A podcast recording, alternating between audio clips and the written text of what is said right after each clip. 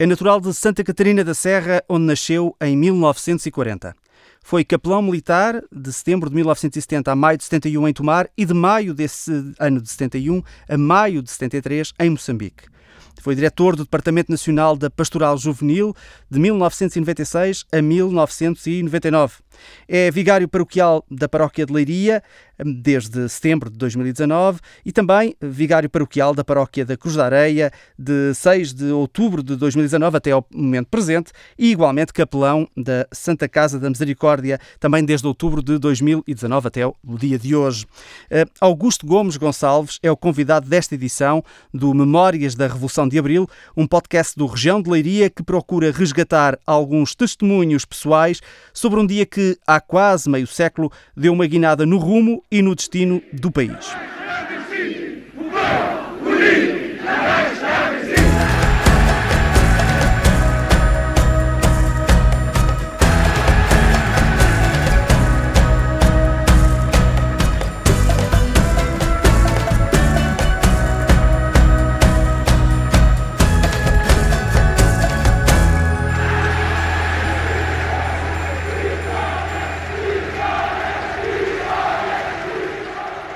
Este podcast tem o patrocínio de Município de Leiria, Politécnico de Leiria e Sabsec Seguros. Sr. Padre, muito obrigado por ter aceitado o nosso convite.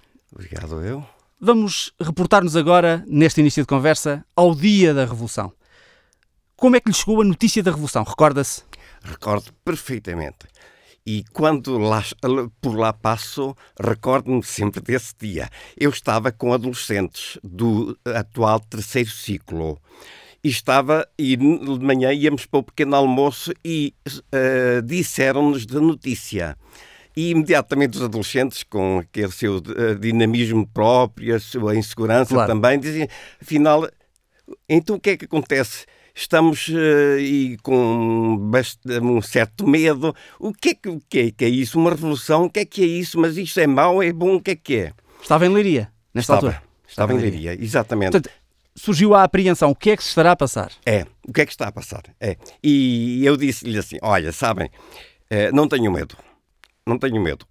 Tudo que é para bem nós acolhemos, nós abraçamos, porque não tenham medo. Vamos aguardar, eu também não vos posso dizer o que é, mas o importante é que a gente vai encarar as coisas com, uh, com otimismo e disse-lhe à maneira de quem fala para, para os adolescentes. E é engraçado, e eles ficaram tranquilos, mas ficaram também assim apreensivos, como eu, claro. Permita-lhe que lhe peça esta inconfidência. Dia. 47 anos depois, estava assim tão tranquilo como procurou transmitir. Essa é a função, obviamente, de um líder religioso, de alguém que tem que gerir uma situação.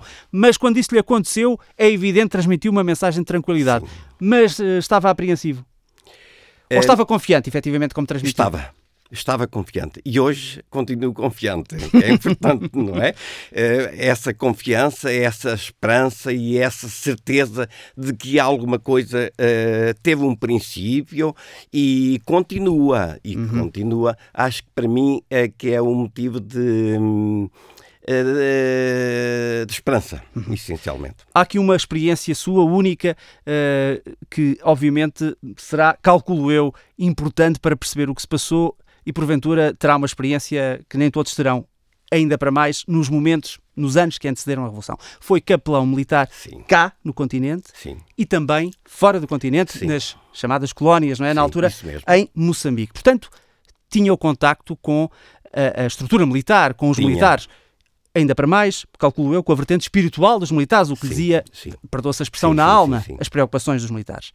Mas Isso permitiu-lhe mim... perceber alguma coisa do que depois se passou. Ou seja, que os militares já tinham, calculo eu, um mal-estar com a situação que se vivia? Sim. Em primeiro lugar, ehm, eu considerava-me não apenas um, um passo termo diretor espiritual, mas para mim o social, o humano, o próximo. Eu fui como um amigo mais velho, hum. passo o termo, ou mais novo em alguns casos, mas fui como um amigo que Era um jovem também na altura, naturalmente. E eu fui mobilizado. Eu não fui perguntar-me duas vezes nos anos anteriores se eu queria ir. Eu disse sempre que não. Para a guerra, não e depois, então, no terceiro ano apareceu mesmo a mobilização em casa e eu tive que aparecer e fui. E então eh, procurei aceitar, conviver com, com os homens que iam comigo no aspecto social, tanto que ainda hoje eu tenho grandes amigos, hum. grandes amigos em todo o país, exatamente que vieram daí, porque eu tentei acompanhá-los, estar com eles e principalmente naqueles momentos muito difíceis e de incertezas e, e até e até de não aceitação. Uhum da situação em muitos sentidos, porque na verdade hum, eu costumo dizer que o falar de guerra uh, nunca nos fazemos entender.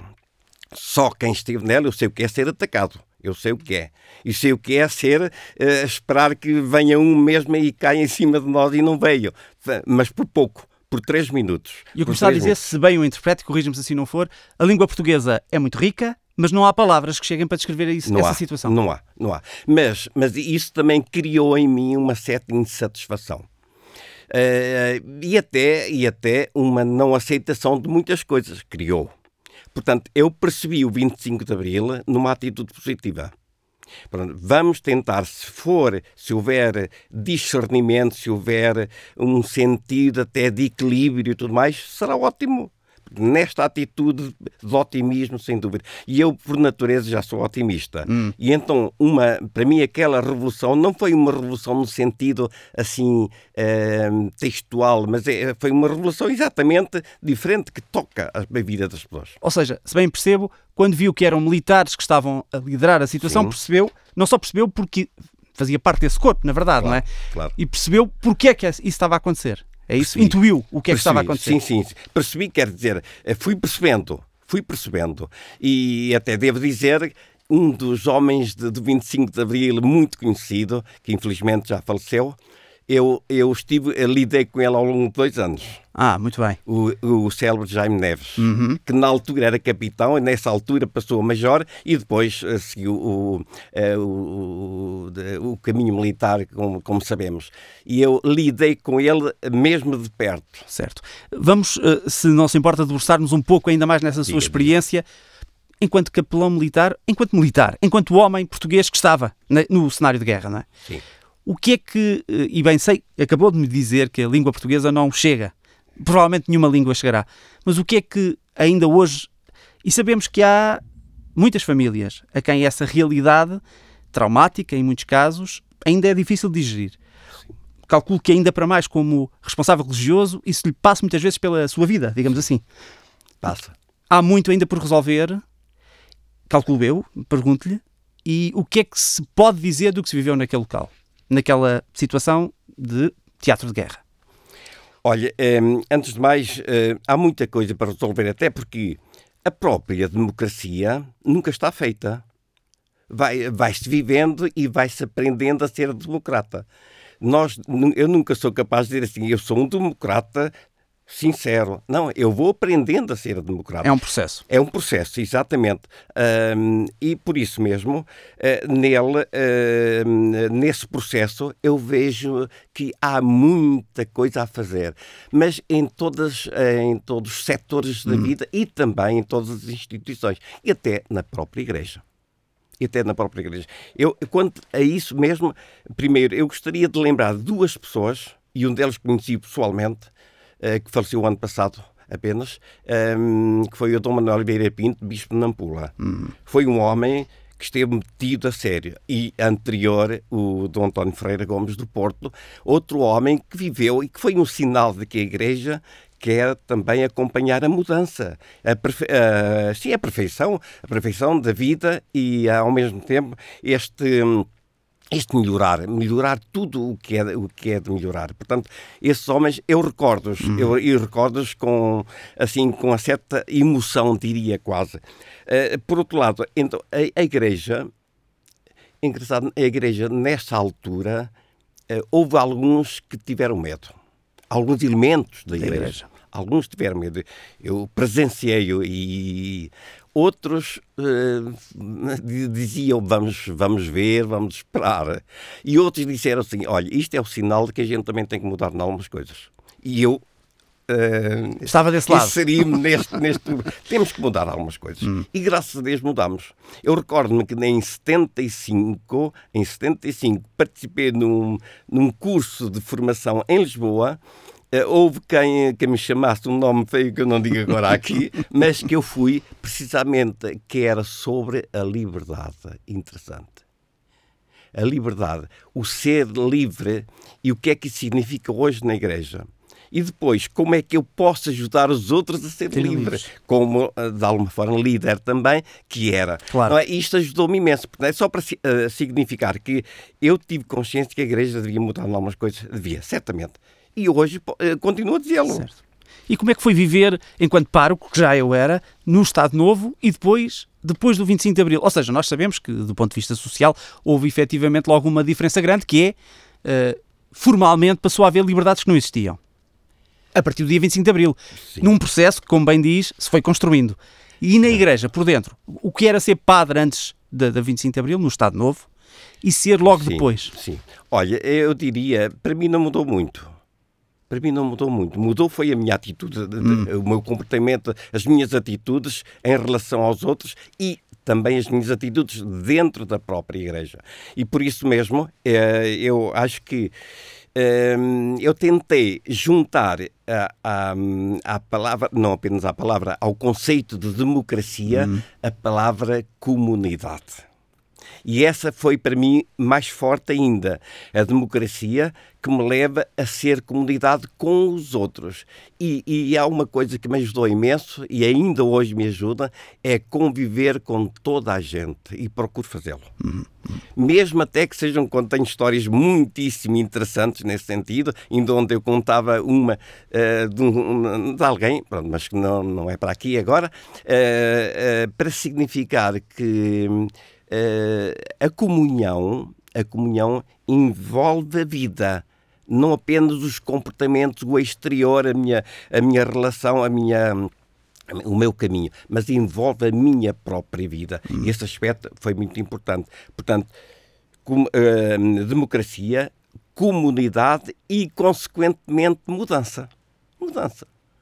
E uh, eu recordava, eh, eh, eu, eu recordo as, uh, as palavras de um grande amigo meu, neuropsiquiatra, que não é hum. conhecido aqui na zona, porque é de bastante longe, dizia assim: quando deixares de aprender alguma coisa, cuidado, ou estás muito velho ou estás muito doente.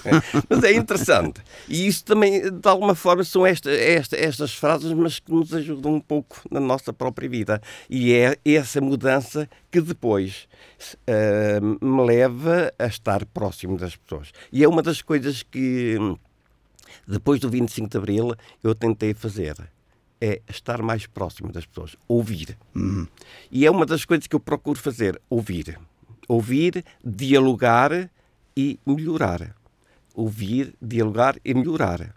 Sr. Padre, e essa proximidade, essa tarefa de que nos falava, ficou mais facilitada com a democracia? Do ponto de vista até da missão da Igreja, que também do seu ponto de vista muito pessoal desempenha, obviamente, junto à sua comunidade. Acha, em suma, acha que a democracia facilita o papel da Igreja, o papel social, religioso da Igreja? Facilita desde que seja verdadeira democracia.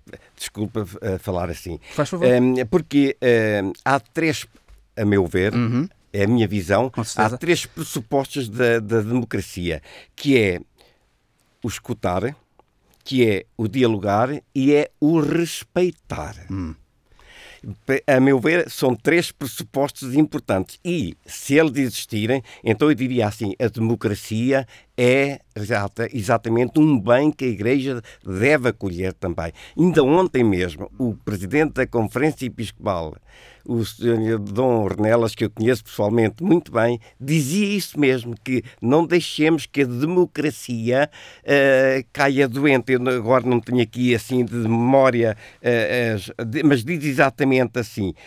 Um, a importância de entender o preço e a, preciosidade, e a preciosidade da democracia implica aceitar a diversidade. Palavras de ontem hum. dele mesmo. E acha que há aí, eh, se bem percebo, nessas três condições que levantou, Sim. algumas não estão bem cumpridas, é isso? Ainda não estão. Eu diria assim, nem nunca estarão. Hum. Eu, até porque eu diria que a Igreja não é uma instituição de perfeitos, não é Ninguém é perfeito. E o, o que é que isto significa? Significa que temos sempre um caminho a percorrer. E se eu melhorei numa coisa, tenho outras duas ou três que preciso melhorar. E é este estar atento que nos ajuda no dinamismo também de ser útil e de conviver e de construir uma sociedade onde todos tenham lugar. Uhum. Permita-me esta pergunta, porque parece-me, e corrija-me se assim não for, até porque conhece bem melhor esse fenómeno do que eu, não, não tenho dúvidas em relação a isso tanto quanto julgo perceber, e volto a frisar gostaria que me corrigisse assim não for, o papel da Igreja na sociedade portuguesa mudou, diminuiu, diria eu, desde o processo de democratização até ao dia de hoje. Uh, é paradoxal, porque porventura pode ser mais fácil a missão da Igreja numa sociedade mais aberta, mas isso tem um preço, e o preço é a Igreja perdeu peso na sociedade. Uh, faz sentido esta leitura? Como é que vê? Sim, olha, eu vejo que não perdeu peso, mas melhorou Hum. Melhorou. Não é quantidade, é qualidade. É qualidade, isso mesmo. E eu recordo, por exemplo, um, um gesto muito interessante que eu acompanhei, embora de longe, hum. aquelas células encontros em Lisboa, na Capela do Rato onde várias pessoas e conhecidas da sociedade, até um grande jornalista, que eh, esteve presente na altura como jovem uhum. e que eram tidos assim como uma, uh, um grupo que é preciso cuidado, é preciso cuidado, não é? E, mas isto faz parte de, de, de todo o percurso destas, um, uh, uh, olha, destes acontecimentos. Mas, ao fim e ao cabo, hoje, hoje eu próprio elogio uh, estes encontros da, da, Capela do Rato, uhum. que ajudaram a repensar muita coisa e a tocar aquilo que dizia a Conferência Episcopal também desse ano de 74. Dizia que e eu queria citar Faz porque favor. é interessante. Com certeza. A Conferência Episcopal dizia assim eh, uma frase eh, muito importante que era a Revolução de Abril abriu ao povo português a possibilidade de um futuro marcado pelo ideal democrático. Hum. E citei. E de, da Conferência Episcopal desse ano. Então, isso significa que a Igreja melhorou, melhorou. Um, tem outro, mas não melhorou tudo, nem coisa que se pareça, e deve continuar a melhorar. Uhum. E por quanto mais melhorar, não é questão de ter adeptos ou não ter, é questão é de ter uh, de, de, de, servir o povo e estar com o povo e procurar uh, ajudá-lo. Muito bem. se calhar é a deixa perfeita para lhe pedir, porventura, o seu, do seu ponto de vista, um balanço que é possível fazer destes quase 50 anos de democracia em Portugal. Do seu ponto, o que é que, já, já, abordou um pouco o que é que ficou por cumprir e até aquilo que porventura conseguimos cumprir vistas as coisas assim, de forma sintética, obrigatoriamente, este quase meio século de democracia valeu a pena e onde é que nós realmente estamos a falhar ou temos falhado? Olha, valeu a pena e houve, houve hum, eh, diríamos, eh, pro, pro, pro, progresso, houve, houve. E esse progresso, eu, por exemplo, eh, acho que hum, a Igreja tornou-se mais, mais perto do povo. Hum tornou-se mais perto do povo.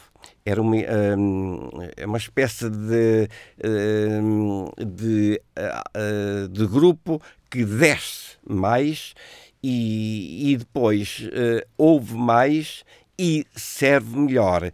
Isto é, não é tão dramática, desculpem, não é tão dogmática, mas é mais relacional. E nesse aspecto mudámos muito, mudámos. E, portanto, e agora pergunto-lhe a mudança que, pelo menos, alguns setores da sociedade portuguesa ansiavam, uh, nomeado, e que foi uh, concretizada pelos militares uh, há meio século, quase, era também uma mudança que ansiava também na Igreja, calculo. Alguma abertura também que tudo isso proporcionou. Sim, sim, sim, sim. Havia uma abertura. Na igreja havia muita gente que uh, estava aberto a, uma mudança. Uma mudança um, principalmente na, nos, na, nas, na, relação com e em, certos, em certas formas de agir. E há um outro aspecto muito importante para mim, que foi mudança da igreja. A igreja deu muito mais voz ao, aos leigos, diríamos. Hum. Um, havia uh, de, situações que eram tornou-se mais democrática também que mandavam entre aspas não é é para percebermos melhor mas agora os padres começaram a trabalhar mais com os leigos com o povo e a tomar decisões com eles. E foi um aspecto muito importante, em meu ver, e que se notou bastante e continua a notar cada vez mais. Uhum, uhum. Uh, há aqui um, um, aspecto que também que é importante, que obviamente houve o, o, o, dia da Revolução, houve um processo revolucionário mais uh, difícil, vamos chamar à falta de melhor palavra, durante algum tempo, alguns meses, um ano, um ano e qualquer coisa. Uh, como é que viveu esses tempos? Recorda-se dessa altura, do verão quente? De, uh, como é Olha, que o homem da igreja também se consegue posicionar quando a, a sociedade sim. tem tensões tão evidentes?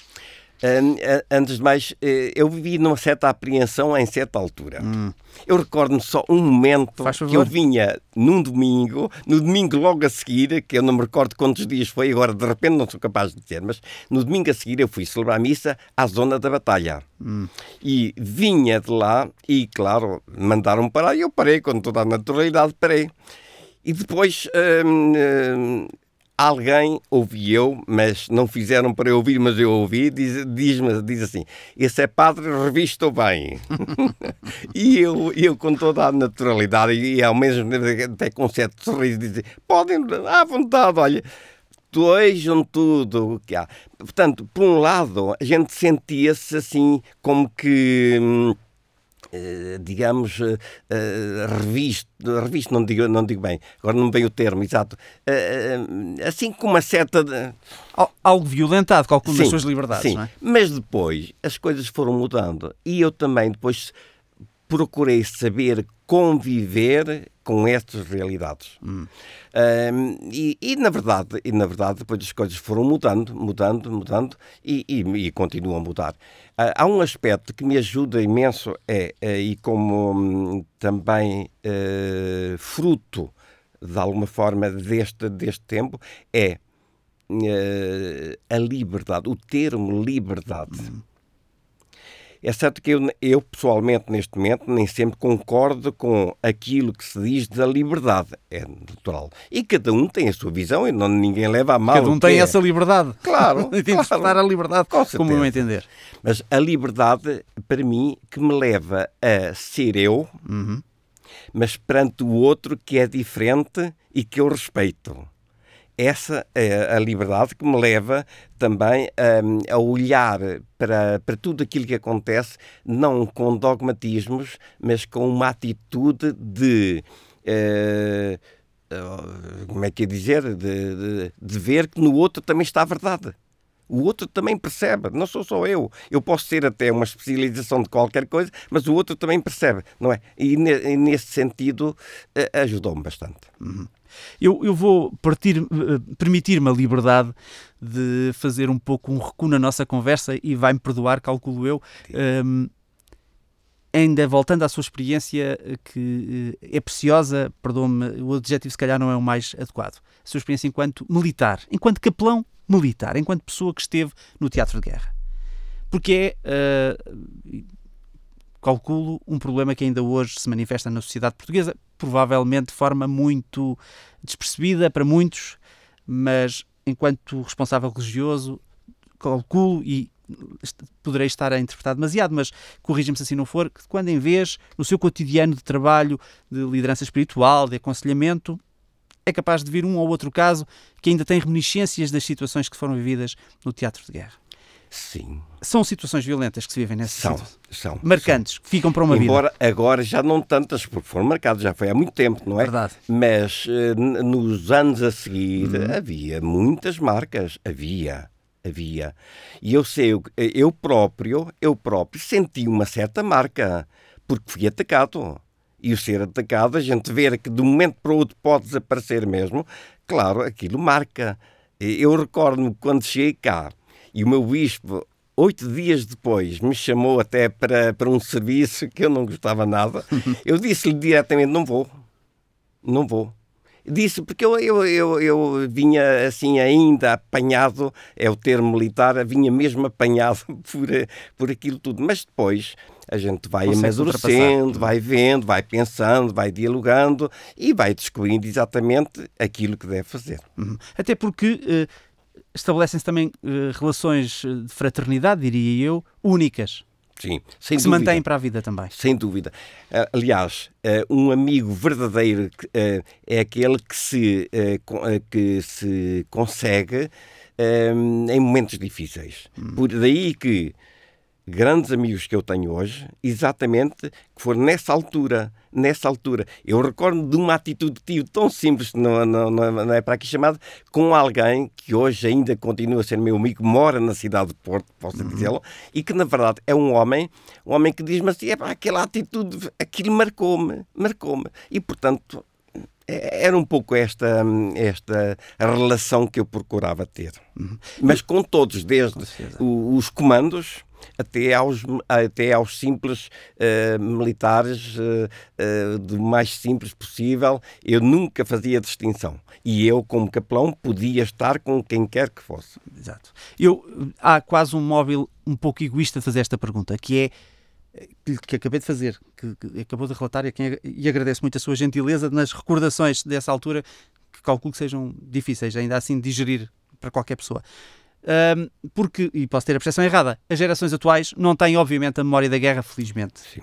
Não. Mas para quem, como o senhor, que tem responsabilidades espirituais, religiosas, é um homem que, obviamente, eh, a sua, eh, a sua missão é de paz. Sim, Teve que conviver com a guerra. sim. Tem, porventura, uma leitura única do valor que é não ter a guerra.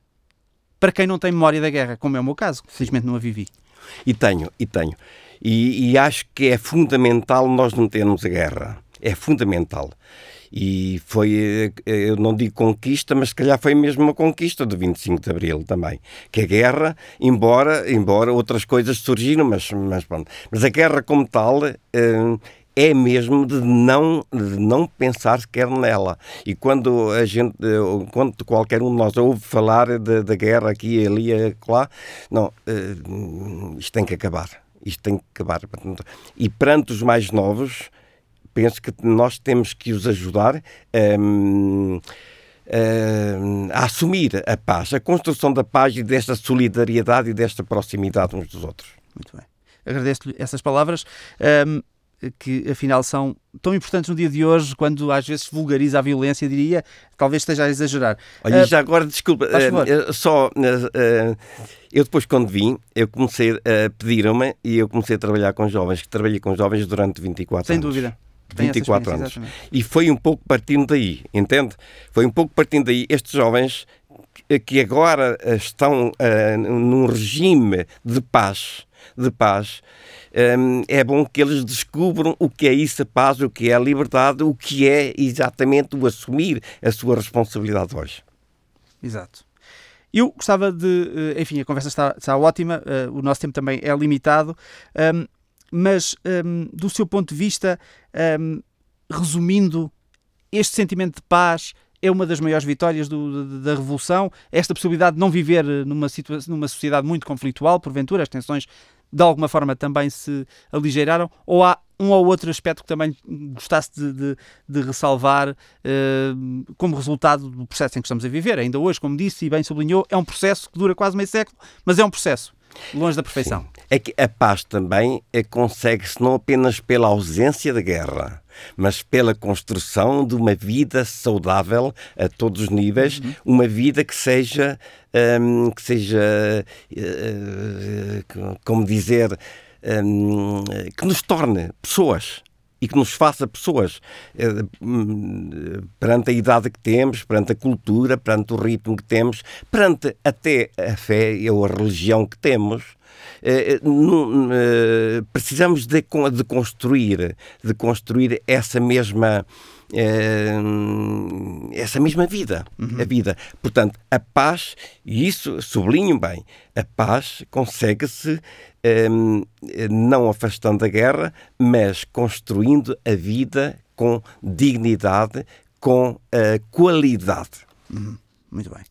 Para terminar a nossa conversa, eu pedi-lhe, se possível, eu penso que até aflorou isso um pouco no início, mas vou-lhe deixar assim, se, eh, se nos partilham alguma memória que seja do seu ponto de vista eh, muito pessoal, obviamente, algo que ainda hoje, quando tropeça numa canção, num poema, num livro, não sei, algo que lhe evoque precisamente aquele momento da Revolução, aquela eh, temporada da mudança que se viveu em 1974, em abril.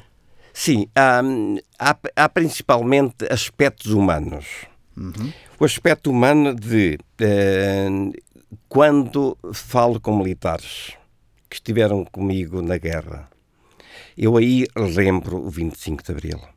Depois, quando passo a, a, em locais que me falaram na altura, por exemplo, em Lisboa, quando estive em Lisboa, quando passava em frente à Assembleia da República e, e foram centenas de vezes, ou então na Capela do Rato, coisa parecida, aqui falo, eh, lembro-me logo o, o, o 25 de Abril. Uhum. E, e, principalmente, quando eu vejo uma vontade sincera da parte da Igreja de melhorar, eu também me lembro de alguma forma do 25 de Abril, que nos lançou um pouco. E agora é, é, eu até penso, numa imagem talvez ridícula, que nós, depois do 25 de Abril, algumas coisas, fomos como os passarinhos que, que depois que os pais, os pais uh, uh, lançam-nos e eles depois ainda vão aprendendo, vão aprendendo a fazer aquilo que os pais já fazem, que é voar. Uhum. Ok, ficamos com essa imagem do voo perpétuo que, enfim, em que estamos uh, empenhados e oxalá não caiamos e assim possamos continuar. Sr. Padre, foi um prazer uh, e muito obrigado por ter aceitado o nosso convite e por ter vindo partilhar connosco também algumas memórias de Abril. Obrigado também e, e queria salientar o trabalho de todo o jornal, a região de Leiria, que eu todas as semanas leio e devo obrigado. e na verdade é, é um, sempre um bem a, a, a, imprensa regional é sempre um bem para todos. Muito obrigado, obrigado mais uma vez.